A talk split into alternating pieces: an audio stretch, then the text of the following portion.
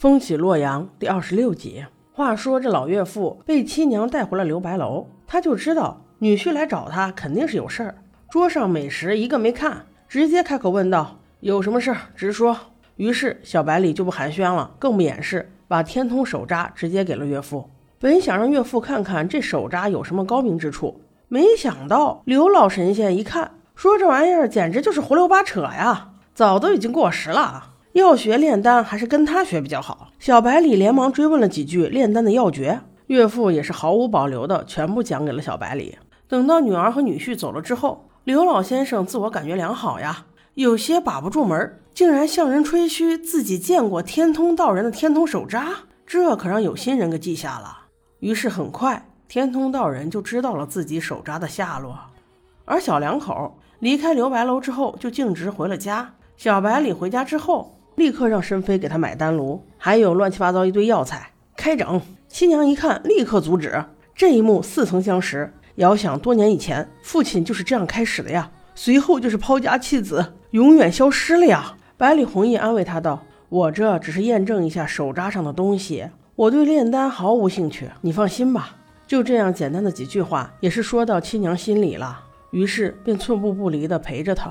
转眼间已经过了大半天。已经来回试验了好多遍，但都失败了。当他这次再去丹炉边查看时，七娘也跟了过去。突然间，丹炉就爆起火花，继而火花四溅。小白里立刻把七娘搂在怀里，这让七娘也不禁一愣啊！看来这铁树是要开花了。但是小白里却没有在意他这下意识的动作，他只是在想：难道材料和配比出了问题？小白里怕再有什么危险，劝七娘先早些休息吧。七娘这会儿心花怒放啊，正是听话的时候，请了安就走了。之后，百里弘毅不眠不休，一连试验了十二次，但令人失望的是毫无所获。但我觉得，就他这么聪明的性子，最起码积累和总结了一些失败的经验吧。那柳七娘是听话了，那他弟弟十郎呢就没有那么幸运了。仗着自己有点钱，就在那红消坊直接给住下了，发誓一定要待到见到春和的那一天。老鸨劝他。人家宇文佩佩现在是东窗王的人，也不是什么春和呀。柳十郎在这待着也是白待。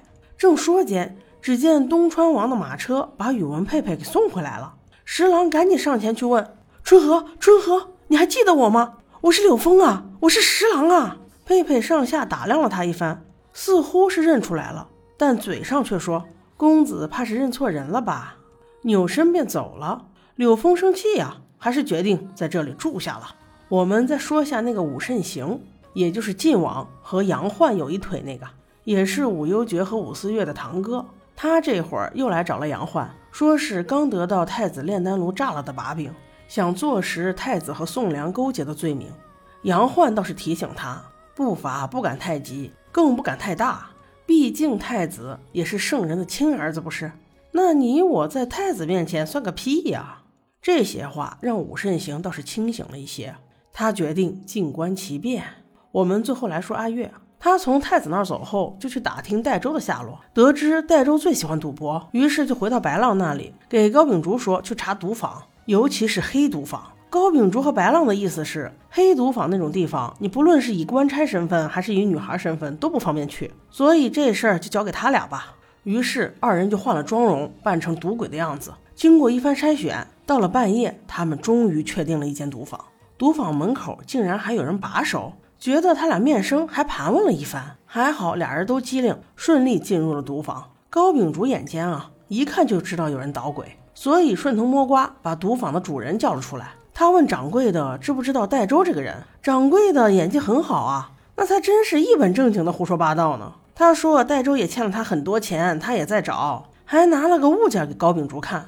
高秉烛一看便知，于是将计就计，守在赌坊外面，准备守株待兔。原来赌坊老板给他看的是一个龟符，高秉烛又不傻，这玩意儿是官府的东西，又不值钱，还容易惹上麻烦。赌坊老板又不傻，怎么可能收这种抵押？除非他说谎呗。所以高秉烛推测，姓戴明州的那个人肯定现在就在赌坊，明日他必会现身。哎，果不其然，天刚蒙蒙亮。掌柜的就在后门偷偷的把袋主给放跑了。